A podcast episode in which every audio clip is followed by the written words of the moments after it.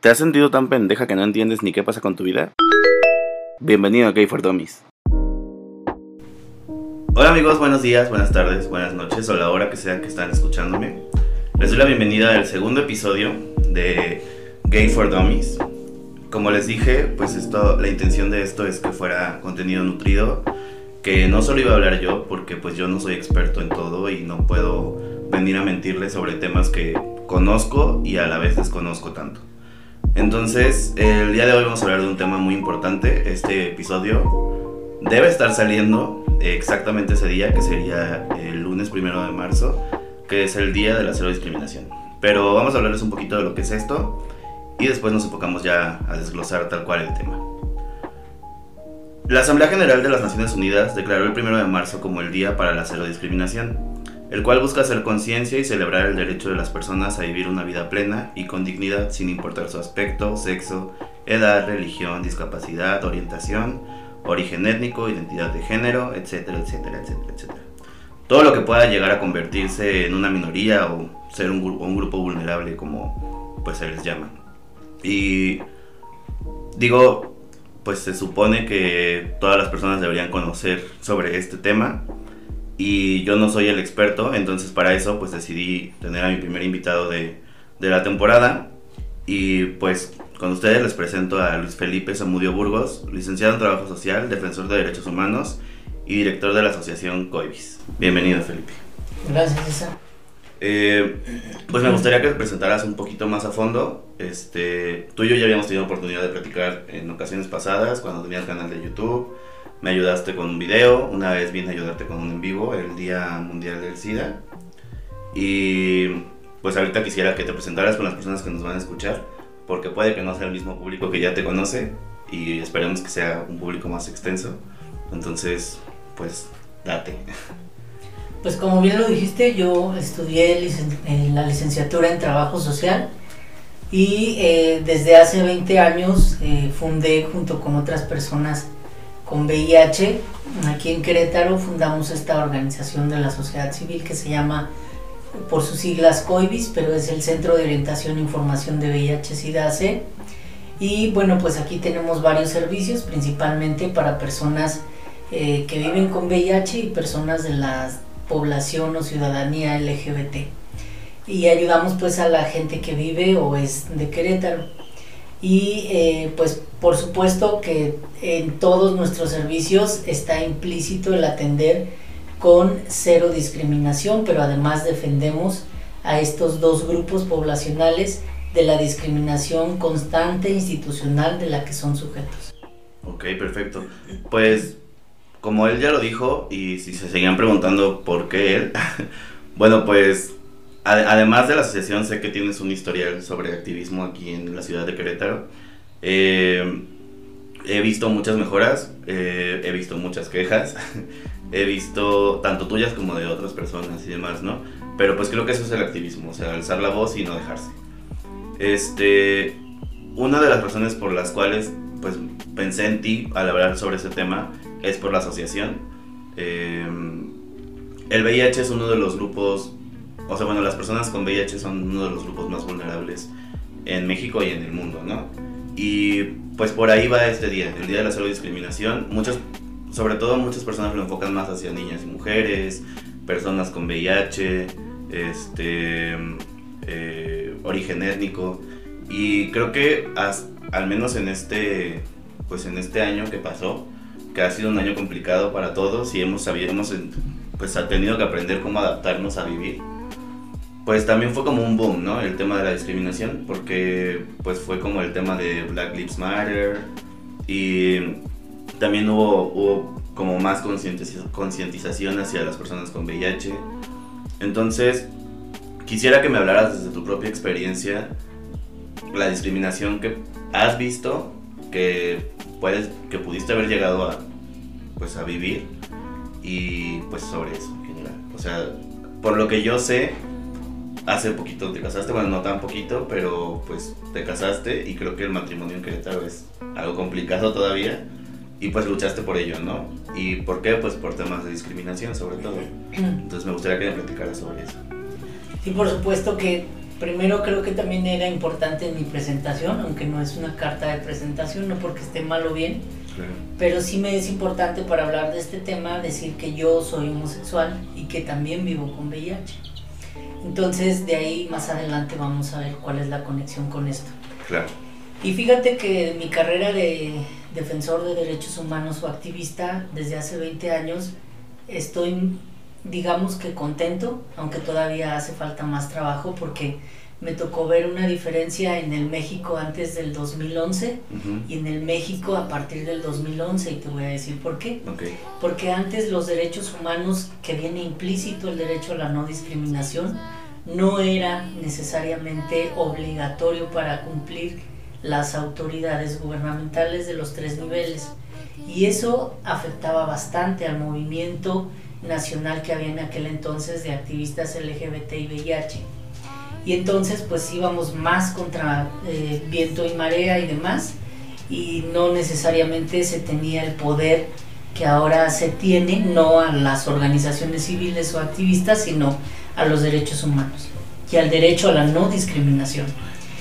¿Qué, qué, bueno, o sea, perdón que te interrumpa, pero ¿qué crees que, bueno, más bien, qué fue lo que detonó este cambio que notaste del 2011 a después del 2011? Qué bueno que preguntaste eso porque le debemos, y no lo digo por mí necesariamente, pero sí también por mí, pero como yo, hay mucha gente en el mundo, en todas partes del mundo, afortunadamente hay activistas, hombres y mujeres de todas las orientaciones sexuales y de todas las ramas de activismo, no solamente en cuestión de derechos humanos o no discriminación o VIH o LGBT, hay de todo, que eso es muy importante, porque se convierten en la conciencia humana de las necesidades de los grupos afectados, que son los llamados minoritarios, discriminados o estigmatizados. Entonces, es una lucha mundial que se ha hecho desde el activismo en todas estas partes que componemos el mundo y que se ha traducido en estas políticas internacionales, políticas públicas internacionales que salen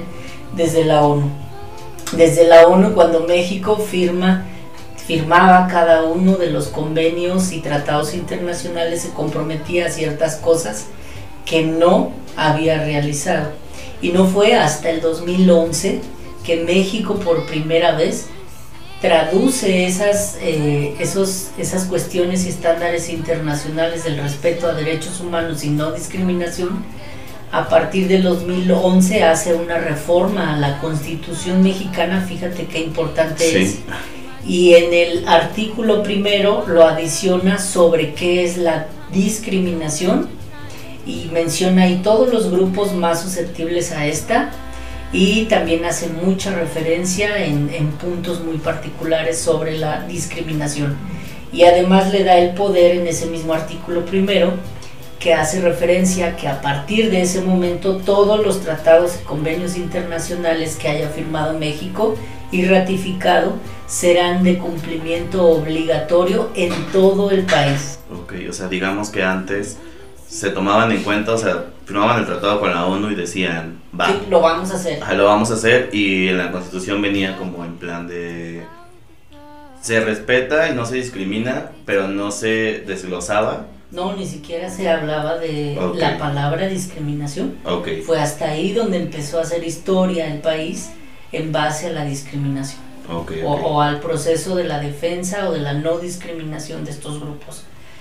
Y a partir de ese momento empezaron a meter a la fuerza, porque así se tenía que hacer en este país y todos los de, Latinoamérica, porque no es muy buen visto esto del respeto a los derechos humanos, porque todavía hay muchos grupos conservadores desde las religiones católicas y cristianas, como de otras tantas, como de los partidos de ultraderecha que están manipulados por estas iglesias. Entonces, este era un, era un incumplimiento con suma sinvergüenza, pero a partir del 2011, con el poder que da la Constitución, se, se empiezan a hacer nuevas reformas a leyes nacionales, a leyes estatales que todavía siguen bajando a los estados y que en algunos estados, por ejemplo como en Querétaro, sigue el jalón y el estirón entre la política pública nacional y la estatal, como es el caso de lo que mencionabas, del matrimonio igualitario, de la identidad de género que está ahorita se está posicionando también para hacerse ya nacional. Eh, no está tan avanzado como el matrimonio. Todavía hay pendientes, por ejemplo, en el caso de personas con VIH en Querétaro, pero también a nivel nacional se te pide si se te continúa solicitando a quienes se vayan a casar la prueba negativa a VIH y sífilis para lo prenuncial. Entonces imagínate ser un homosexual, tener VIH es una doble discriminación que se te hace por si se te ocurre ejercer tu derecho al matrimonio. Claro. Ajá. Bueno, entonces ya hablamos de algo pues complejo y donde se empieza a conectar varias cosas que tienen todas que ver en una palabra que se llama discriminación. Creo que, o sea, por el poco conocimiento que yo puedo tener, creo que algo importante también, de lo cual los derechos humanos en algún momento no fueron ejercidos hacia personas como nosotros, digo, homosexuales, eh, pues fue que a lo mejor, por ejemplo, cuando la homosexualidad se consideraba enfermedad, ¿no? No era, no era que tuvieran que respetar nuestra preferencia porque no se hablaba de una preferencia, se hablaba de una enfermedad. Después se reconoció como una preferencia, pero aún así no era aceptada, ¿no? Después de ser aceptada fue como de, bueno, pues también son personas, ¿no? Entonces son humanos y merecen. Y fue de, hablamos de un primer mundo a un segundo mundo a un tercer mundo, ¿no? Entonces, creo que también por ahí fue que se llegó a, a tomar en cuenta que pues, los derechos se deberían aplicar hacia todas las personas, ¿no? Digo esto porque, como mencionas, pues un tema importante es el VIH. Ya si lo, si lo juntas junto con la homosexualidad, pues es un tema más grande. Entonces el VIH sigue siendo una enfermedad y seguirá siendo porque pues es una enfermedad, pero no tiene por qué ser causa de discriminación. ¿No? Porque ya no, o sea, en algún momento se repudió y después entendió que se podía vivir con VIH y pues no había problema alguno con esto, ¿no? Así es. En el 2011 además con, con esta reforma se tuvo que crear el Consejo Nacional para prevenir y eliminar la discriminación, que es el CONAPRED. Y del CONAPRED se saltó también la importancia del derecho a la no discriminación para hacer más trabajo de investigación y estadístico de eh, la Comisión Nacional de Derechos Humanos. Entonces, digamos que a partir del 2011 el cumplimiento se tiene que hacer obligatorio y a toda costa. Desde la Suprema Corte de Justicia de la Nación, que es donde nacen todas las leyes o donde nacen nuevas leyes eh, que son que los llevan a los estándares internacionales, es donde se empieza a crear jurisprudencia para cada uno de los subgrupos o subtemas eh, que se necesita defender de los, del derecho a la no discriminación. Ok, ok. Eh, como, o sea, como mencionaba en un principio, pues no solo hablamos desde homosexualidad y VIH, ¿no? La discriminación radica también en, pues, este, origen étnico, eh, sexo. Eh, aquí en Querétaro también, aparte de la discriminación hacia la homosexualidad por ser un estado tan, pues, cerrado, también hay mucha discriminación hacia la mujer, ¿no?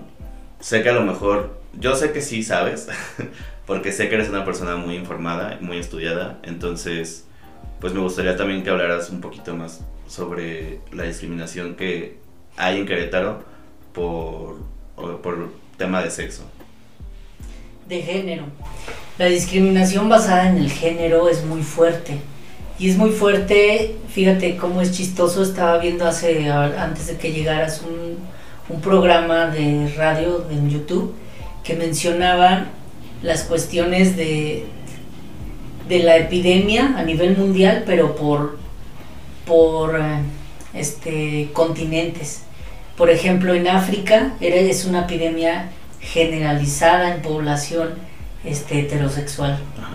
Y en Europa es generalizada en población de varones, pero que son heterosexuales y son consumidores de drogas.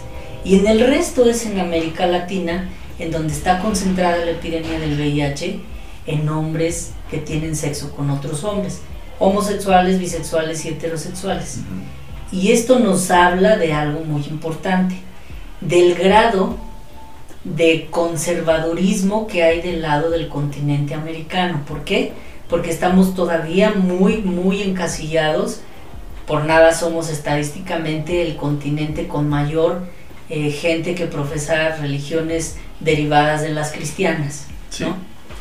Y no es que esté a favor ni en contra, pero sí han ocasionado las, las guerras, este, el holocausto y todas estas cuestiones.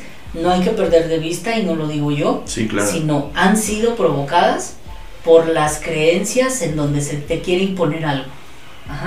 Y entonces digamos que seguimos como en una guerra mundial, pero desde otra manera, que es esta, ¿no?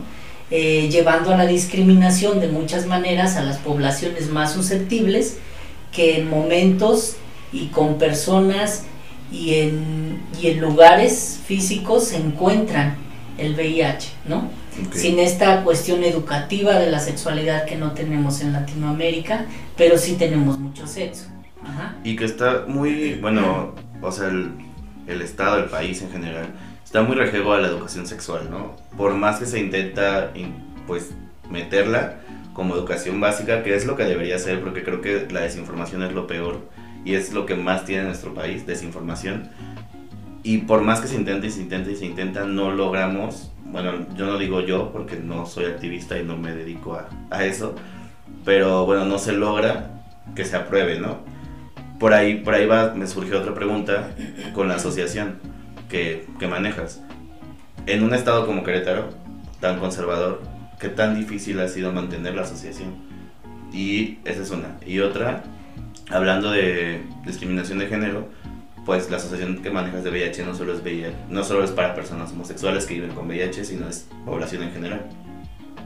Mm, son esas dos. Así es. Mira, y entonces con lo que te decía de la epidemia que está concentrada nos habla pues de esta de este carga de estigma y discriminación que se vive dentro de la población homosexual. Pero si lo hacemos comparativo a los feminicidios, a la violencia y a la discriminación por el género, Querétaro ocupa primeros lugares en muchas cosas, como por ejemplo, y relacionado a estos temas, los abusos y violaciones o violencia sexual hacia las y los menores de edad, niños y niñas.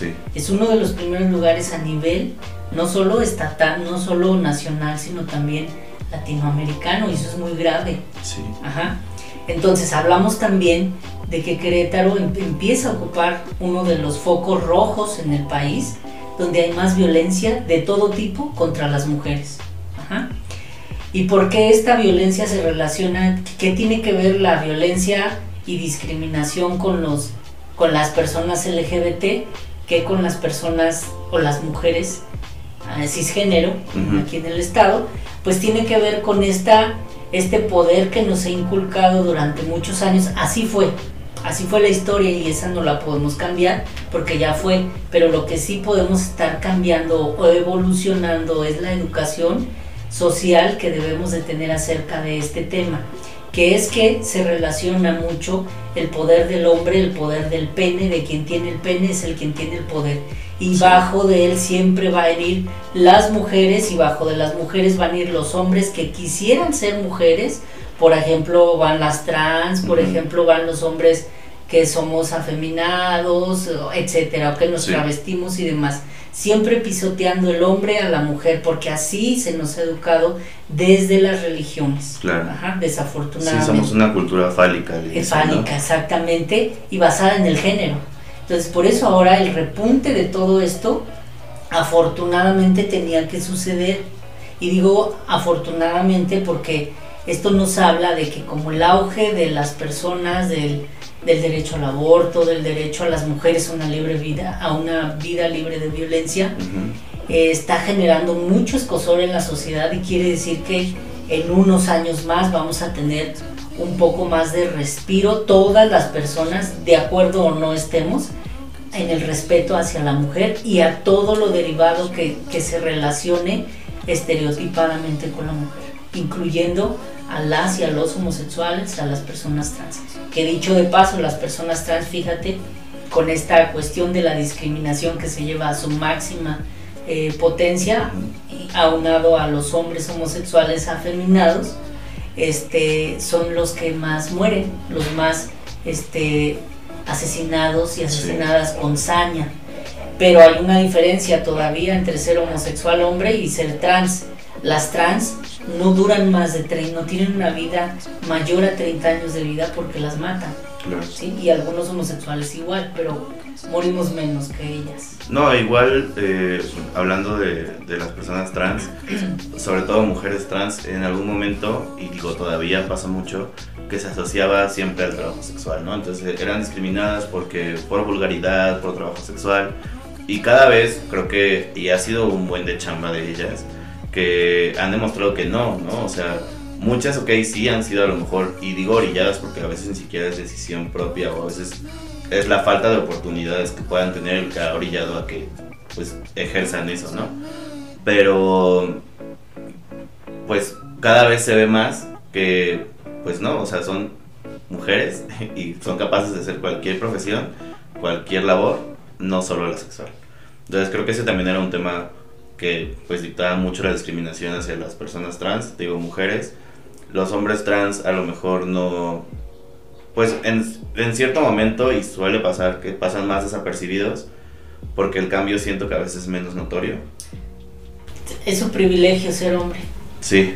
Entonces ellos no estoy diciendo que no sufran, porque también tienen sus propias necesidades y problemáticas, por supuesto que sí, claro. pero no en la misma comparación que una mujer trans. Un hombre trans, nosotros que aquí tenemos a varios usuarios hombres trans, vemos como ellos tienen un trabajo con seguro social y ninguna, casi, bueno, la gran mayoría de las chicas son trabajadoras este, sexuales o son trabajadoras de alguna estética que es a lo, a lo más que podrían aspirar. Afortunadamente está habiendo un cambio generacional también en las personas trans, porque ya están atreviéndose y sobreviviendo a las escuelas públicas y o privadas. Entonces ya tienen una licenciatura y demás, pero se siguen topando con el proceso de discriminación para no ocupar un puesto que podría ser para alguna mujer, pero si eres mujer trans, pues no. Sí, no te lo dan. Es, esa es una, ¿no? En lo laboral y otro pues también en tu escuela y en el cambio de identidad en tu documentación, ¿no? Ok, sobrevives en la escuela y la escuela acepta que eres una persona trans, tus compañeros aceptan que eres una persona trans y acabas la escuela, pero acabas la escuela siendo José, no María, ¿no? Entonces, ese es el problema, terminas tu título, pues no eres quien eres, o sea, tu título no es tuyo, es de alguien más, alguien que estás queriendo dejar atrás. Que he visto que poco a poco ha ido cambiando eso, o sea, se ha ido pues es que no iba a decir normalizando, pero no es normalizando, sino se ha ido logrando que el cambio de identidad legal se, se lleve a cabo, ¿no? He, notado, en, por ejemplo, en la UAC conozco personas que se han titulado ya con su identidad real, pero ya ahorita que, que, tocamos el tema laboral y la falta de oportunidades para las mujeres trans y pues en algunos casos también para hombres trans, también ese es un tema muy importante en la discriminación la igualdad laboral entre hombres, mujeres, mujeres trans, hombres trans, no binarios y, y demás identidades, ¿no? Este, al menos lo estuve pensando hoy, que estuve como haciendo un poquito más de investigación sobre el tema, que al menos desde que yo estoy trabajando, he visto muchas mujeres pues poderosas o en puestos importantes, ¿no? Y también eso creo que ha, ha cambiado un poco la discriminación no digo que ya no exista, claro que en una empresa grande siempre el hombre es el que ha dirigido y el que ya no, pero pues el que siempre como que llevaba la, la batuta, ¿no? Entonces, por ese lado, ¿tú también has notado como algún, algún cambio? Sí, pero está es un cambio a medias. Sí se le ofrece más ahora los puestos de poder o de liderazgo a las mujeres, pero con el mismo salario que tenían. Pero siguen ganando más los hombres económicamente, con un puesto de, director, de presidente, etc. Tiene mucho que ver con que, pues por la cultura en la que vivimos, que el hombre es el proveedor, ¿no? Entonces, por ahí leí que esa era la razón por la cual un hombre tenía un mayor sueldo que una mujer, porque la mujer en una empresa pues es la mamá que trabaja y el hombre en una empresa es el, que, el hombre que provee. Pues es que si la mujer trabaja es porque también provee. Claro, no tiene ninguna justificación esa. Sí, o sea, no lo, no, o sea, sí, no lo digo, no lo digo como, como algo, como mi creencia, no, sino. Quien lo diga es una gente estúpida. Sí. O sea, no tiene ninguna justificación basada en, en, la ciencia que haga estadísticas sobre los procesos de inequidad de género, de eh, desigualdad por razón de género. Ok, ok. Pues, pues justo ya, ya tocamos, pues no todos los temas discriminatorios, pero, pero abarcamos un poco más. Me gustaría que hablaras de tu propia experiencia, cómo es que tú has vivido la discriminación, porque pues comentabas en un principio, ¿no? Soy una persona homosexual que vive con VIH, soy activista, lucho por derechos y seguro te has topado con mil barreras, mil problemas y pues mil personas que discriminan, ¿no? Uno de ellos fue el caso de cuando bueno, cuando te casaste, ¿no? Supe que fue por lo que yo veía, sobre todo en redes o cosas que escribías, pues fue una lucha, ¿no? Entonces me gustaría ver si si quieres platicarme sobre eso. Sí, claro. Pero antes quiero comentarte algo para contextualizar el estado de Querétaro. En el 2015 fue, espero estar seguro del año, pero más o menos fue en el 2015 en que se con este boom del 2011 que te decía que tenía que bajar a todo el país se crea la ley estatal para prevenir y eliminar la discriminación. Y las y los diputados de aquel entonces locales no querían votarla a favor. Hicimos presión en aquel entonces los activistas que antes éramos muy poquitos, pero hicimos tal presión mediática en los medios de comunicación y plantones fuera de la legislatura y votaron pues total a favor. Que no tendrían que votar en contra porque esto es inminente, quieran o no, en algún momento va a suceder. Y A partir de ahí, en el 2015, ah, no recuerdo bien si fue en ese año, pero en el 2013, el municipio de Querétaro tiene por primera vez la iniciativa de subirse a los municipios del país con estrategias basadas en la no discriminación y en el respeto a los derechos humanos y crea el Instituto Municipal para Prevenir y Eliminar la Discriminación, que en esa época fue el segundo en todo el país después del CONAPRED, que es el, nacional. Sí, ese es el INMUPRED, ¿no? Así es, el INMUPRED. Y eh, pues había mucha ilusión en la población que nos dedicamos a defender cualquier derecho humano porque ahí es donde tienen que emanar estas propuestas municipales, pero como ejemplo para poner un instituto estatal contra la discriminación. Sin embargo, aunque también existe la Defensoría de Derechos Humanos que también te defiende porque la discriminación es el derecho a la no discriminación, pues es un derecho humano. Entonces, ahí también deben de ayudar sin embargo, desafortunadamente, con el actual gobierno en poder, que es un, partido político muy de ultraderecha, muy conservador y muy amigable a las iglesias, sobre todo a la católica, está en contra de lo que tenga que ver mujeres, aborto, educación sexual, LGBT y por supuesto lo que tenga que ver con VIH. Sí, claro. entonces, han sido institutos que no pueden quitarse que han sido creados por cuestiones internacionales y que no pueden quitarse porque ya es algo que el país se tenía que haber comprometido, pero no está siendo utilizado correctamente como debería, sino solamente para decir, ay, mira el municipio de Querétaro, que padre, incluyente, pero no me digas para casarte. Ahí es ahí donde yo voy. Supe un poquito sobre la ESMUPRED porque cuando estaba todavía en la universidad, pues intenté de hecho hacer mi servicio social ahí. De hecho también lo iba a hacer contigo, pero no me dejaron y otra historia, ¿no? El punto es que supe que pues existía la ESMUPRED y para mí en ese momento, pues un poquito con más desconocimiento dije, qué padre, no sabía que existía, ¿no? Pero me topo con que no hay nada, o ni no porque la ESMUPRED no quiera, sino porque pues como dices, no se permite Solo hay apoyo hacia población indígena, población de bajos recursos, discapacitados. Y digo, no por eso son menos importantes, o sea, qué bueno que hay, pero no son los únicos, ¿no? No solo se debe voltear a ver para allá. Entonces, ahorita que me platicas eso, sí, sí estaba un poquito enterado porque, te digo, quise yo llegar con mis, con mis propuestas y demás y pues no se pudo. Pues no, mi ciela. Sí. Y fíjate que de ahí que yo trabajé cerca de cinco años, a mí me corrieron por el, un despido injustificado, injustificado a la vez por la discriminación por mi orientación sexual y por haber provocado que los arcos se, se iluminaran con la bandera gay en el 2017. Ese fue para ellos el error que yo pude haber cometido y por ello me corrieron. Y eh, independientemente de eso, pues yo me quiero casar en el 2019 y eh, yo había firmado una, una convocatoria en el 2014, la primera convocatoria que estuvo a cargo de Aquesex, para firmar un amparo colectivo para el matrimonio del mismo sexo. Como yo ya tenía ese derecho desde el 2014, entonces yo solamente lo quise ocupar en el 2019 y me enfrento con la doble discriminación y revictimización que me hacen desde el municipio de Querétaro para pedirme el amparo.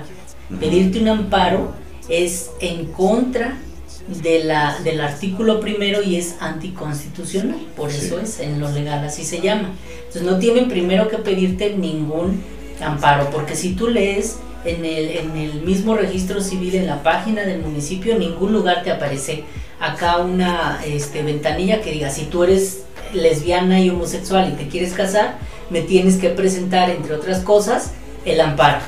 No lo dice, pero te lo piden mañosamente. Y si no lo llevas, entonces no te casas. Y eso me sucedió a mí, pero además con todo y amparo. No me quisieron casar que porque la estupidez que me dijo la supuesta abogada, que ahorita tengo demandada con mi esposo, la tenemos demandada en la fiscalía por el delito de discriminación, que ahí te voy a contar también otro chisme para que veamos eh, la importancia de la, de la, de, de la denuncia.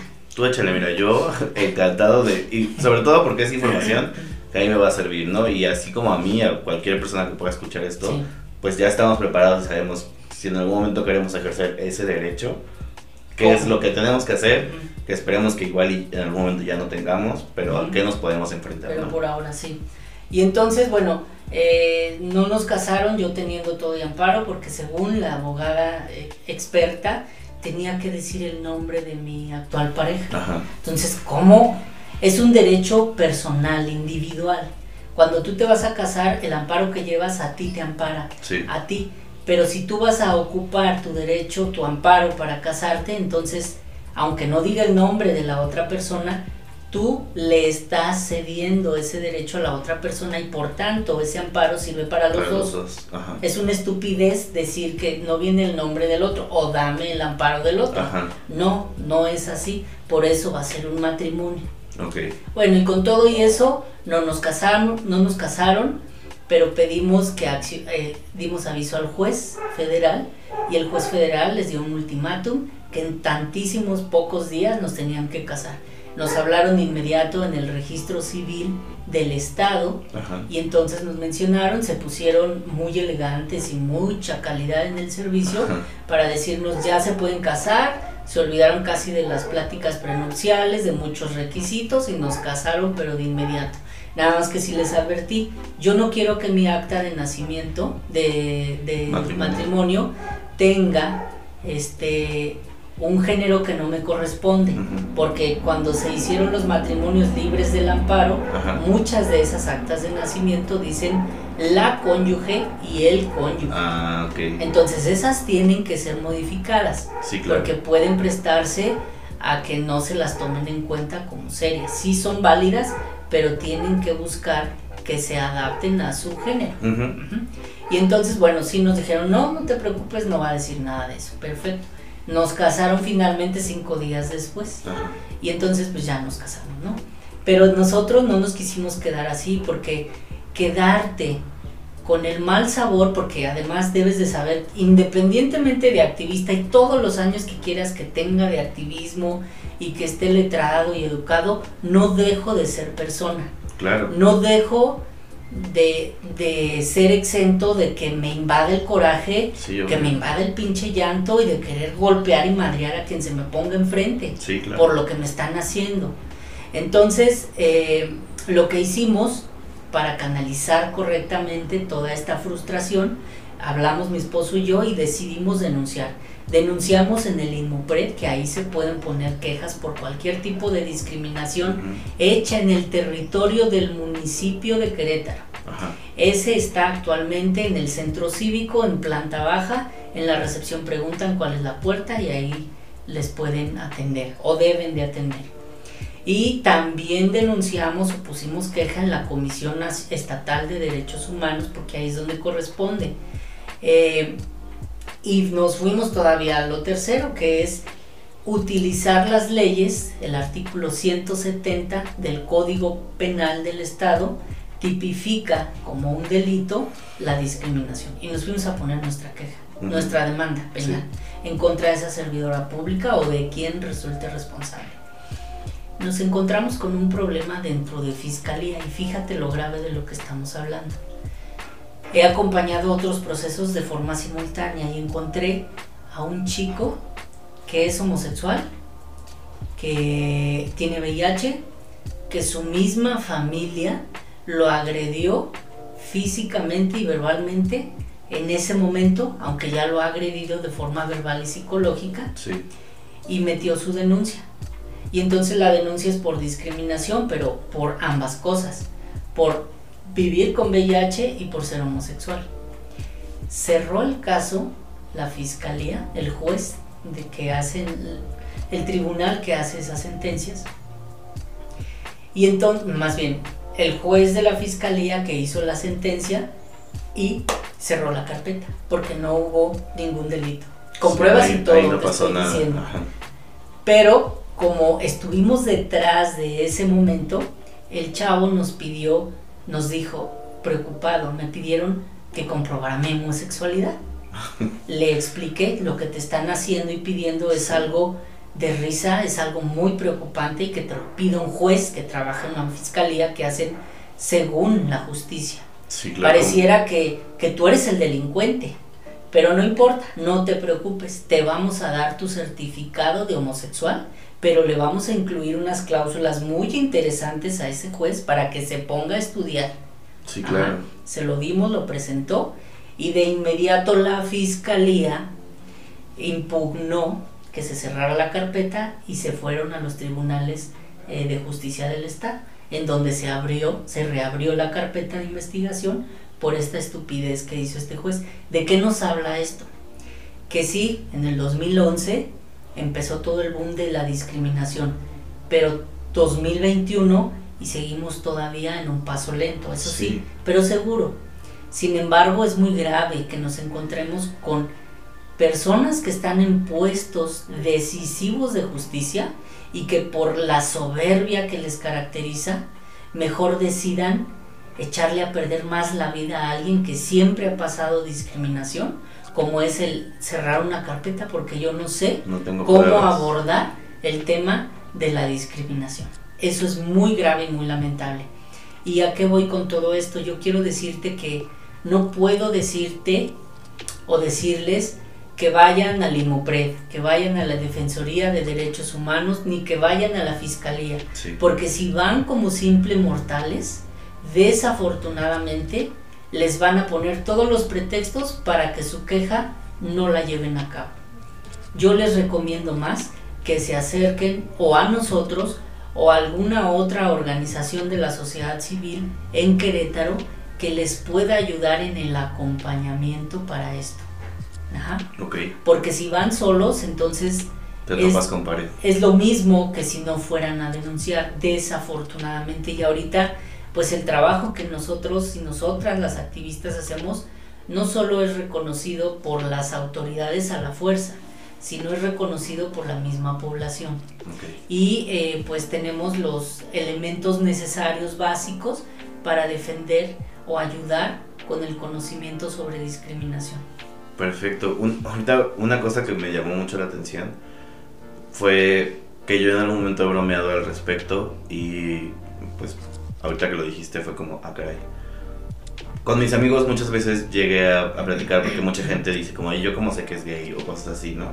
Y decíamos como de, pues entonces deberíamos tener un carnet, ¿no? Que diga como miembro de la comunidad LGBT y todos, así como una INE que diga que eres miembro, ¿no? Y ahorita dijiste a este chavo se le dio un certificado ¿cómo? O sea, me llama la atención y es como... Ahí, ahí pidieron que comprobaras homosexualidad, entonces dijiste, le voy a hacer un certificado que avale su homosexualidad. Digo, no sé, o sea, obviamente no es un documento legal ni mucho menos, pero me llamó la atención, entonces quisiera como que me contaras un poquito de eso. Pues es un documento legal porque somos una organización, una institución legalmente establecida, pero se convierte en legal y lo hicimos justo con esa, por, para hacer incidencia política, con ese objetivo. Pusimos ahí, fulano de tal tiene más de tantos años teniendo servicios de diferentes tipos para atender su padecimiento de VIH y para ayudarle en el proceso de su homosexualidad y autoestima. Por tanto, doy fe y legalidad de que esta persona es una persona homosexual. Sirva la presente para informarle que la, eh, la redacción de la misma y a solicitud de esta autoridad se está ejerciendo un tipo de discriminación basada en la orientación sexual, por lo que le invito a, eh, a leer sobre el artículo primero constitucional y los tratados internacionales basados en la no discriminación para la población LGBT. Atentamente, Luis Felipe Zamudio, presidente de COISAC. Y lo hice porque esa va a ser, es una evidencia para nosotros. La próxima semana se va a entregar esa queja a la Defensoría de Derechos Humanos. Se va a pedir al IFAI, que es eh, información pública mediante la plataforma, para solicitar, vamos a hacer nueva incidencia política, solicitar los nombres, cargos actuales y los perfiles y currículum que tienen los magistrados o los jueces que imparten justicia a través del Tribunal este, de Justicia del Estado y de la, la Fiscalía del Estado. Y vamos a verificar, nos vamos a encontrar con una realidad que ya sin haberlo metido y, y, sin saberlo, te, te, puedo hacer mención de que no han recibido absolutamente nada que tenga que ver con la discriminación. Yo creo que ni siquiera en general, ya no te hablo de lo LGBT. Sí. Pero es importante que tengamos esos documentos porque así es como vamos a poder hablar y decirle, mira, te estoy demostrando que no tienes ninguna experiencia en este campo. Tú no puedes ejercer ningún tipo de justicia. Y si quieres seguir en tu cargo, tienes que tomar cursos, diplomados y demás. Que te lo dé tu dependencia o de donde tú lo saques, pero lo tienes que tener. Si no, entonces vamos a tener que pedir las cabezas de esos magistrados y este y que se ponga a cargo alguien que esté informado y sepa. claro. No pero además la importancia de incluir el trabajo con organizaciones de la sociedad civil que en este gobierno se caracteriza que ellos no quieren nada de estos grupos defensores de derechos humanos porque les caemos en toda la movida pero en realidad no es en la movida a favor o en contra de ellos sino es a favor de la ciudadanía que para eso están las autoridades sí o sea pues la injusta, la injusta justicia, ¿no? O sea, personas a cargo sin información y deciden cerrar casos solo por el hecho de desconocer. Pues, qué bueno, o sea, sinceramente, pues no, no es la primera vez que te lo digo, te felicito sobre el trabajo que haces y te agradezco también, porque pues por ese activismo tuyo y de las mil personas más que lo hacen, pues es que personas como yo, pues podemos sentirnos cada vez un poquito más seguros, ¿no? como dices, no es, son cambios extremistas porque es complicado y porque hay mil barreras con las que uno se topa, pero pues lo notas, al menos yo he notado muchas diferencias, ¿no? Entonces, como te digo, pues te agradezco por eso. Yo, pues siendo sincero, pues no sé, no sé si he vivido en una situación de privilegio o no, pero no, no me he enfrentado a una discriminación tan fea me, me, he enfrentado a discriminación y ese es un punto que no tocamos por apariencia. Por ejemplo, estoy tatuado por todos lados. Entonces, en cuestión laboral me he topado con discriminación. Nunca me lo han dicho, pero se nota y siempre hay el comentario como de tendrías problema con quitarte un tatuaje, bueno, o sea, taparte los tatuajes o cosas así. Y siempre la respuesta es no, aunque tal vez sí debería tenerlo porque pues no tendría por qué. Pero mi respuesta siempre es como no, no tengo problema y ya no me hablan, ¿no? A, pesar de que yo sé que tal vez soy un, candidato que queda con la vacante o sé que puede que mi entrevista haya ido perfecta o no sé, me he topado muchas veces con eso. Entonces, esa es la discriminación por apariencia también es es muy importante y muy latente. Tanto en el municipio como en el estado es una cuestión de discriminación. Hay que denunciar. Sí, No hay que normalizar sin- la sinceramente nunca lo he hecho porque nunca me lo han dicho. Es que la discriminación no es solamente que te lo digan verbal, sino como te vean y te hagan sentir también. Claro. Y la psicológica. Sí, claro. Sí, pues sí, o sea, sinceramente sí es algo que sí me, me he notado. O a veces siempre, a veces pienso como, es mi imaginación tal vez, ¿no? A lo mejor no me lo dieron porque sí llegó alguien mejor. Y puede ser, ¿no? O sea, no, no descarto esa posibilidad. Pero sí siento que es algo por lo que me he enfrentado. Pero por ejemplo, por ser homosexual, pues sí, en algunas veces, pero como te decía, siento que he vivido en una posición de privilegio porque sé que hay casos mucho más extremos, ¿no? pero pues no por eso se descarta tampoco. Y, y pues bueno, no sé si quisieras agregar algo más. Este, me gustaría que, que recomendaras la asociación porque sé que el trabajo que haces aquí es, es importante. Sé que muchas personas pues se apoyan contigo. Hace rato les dijiste, si quieren presentar un- una denuncia o algo así pueden apoyarse con nosotros, pero no es el único servicio que puedes ofrecerles. Entonces me gustaría que la recomendaras dijeras cómo pueden ponerse en contacto contigo y pues ya. Gracias. Pues miren, nos pueden buscar en nuestro catálogo de servicios dentro de la página en Facebook como Centro de Orientación e Información de VIH-Sida AC y nos pueden localizar también vía WhatsApp al 44 21 78 2807 y al correo electrónico coibiscrowfoundation@gmail.com y este pues ahí pueden ver todo el catálogo de servicios que tenemos. La verdad es que son servicios que no tiene ninguna ni siquiera otra organización de la sociedad civil desafortunadamente. Pero que bueno están ahí esos servicios para poderles ayudar en cualquier momento a estas poblaciones sobre todo a las personas que viven con VIH y a las personas LGBT pero también atendemos mujeres y hombres heterosexuales en algunos de los servicios. Perfecto. Vale, pues ya nada más para cerrar. Como te decía, te agradezco el haber estado aquí con nosotros. Solo me gustaría agregar un pequeño jueguito que voy a agregar en cada capítulo. Y es un que prefieres, porque pues al final de cuentas no todo es la seriedad, también hay diversión en la vida. Y pues es un que prefieres y esta vez lo quise hacer sobre divas pop. ¿Ok? Entonces te voy a hacer unas preguntas y tú vas a decir a quién prefieres. ¿Va Madonna o Kylie Minogue? Kylie, Beyoncé o Rihanna? Beyoncé, ¿Ariana Grande o Taylor Swift? Ariana, ¿Thalía o Paulina Rubio? Thalía, Bien. ¿Donna Summer o Tina Turner? Tina, ¿Whitney o Diana Ross? Diana, Y la más importante y la, la causante que pueda que regrese o no regrese. Gloria Trevi con quién? No. No vas a regresar.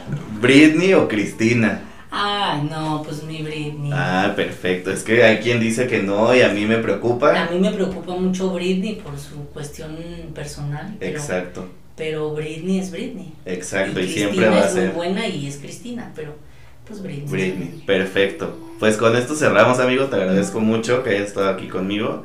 Espero que puedas acompañarme otra vez. Te digo, como les comentaba a las personas que me escuchan, pues eh, voy a intentar que este programa sea nutrido y que siempre buscar personas que puedan especializarse en temas, porque pues yo no sé todo, ¿no? Entonces, muchas gracias.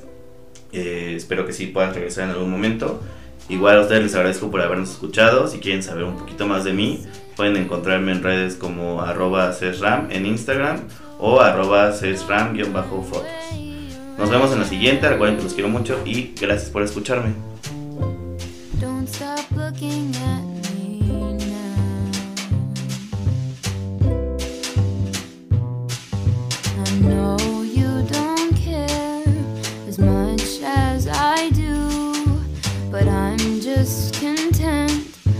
Me Let's go to an art museum, I'll explain it at the coffee shop. I know you don't get it, but there's no need to fret it. It's like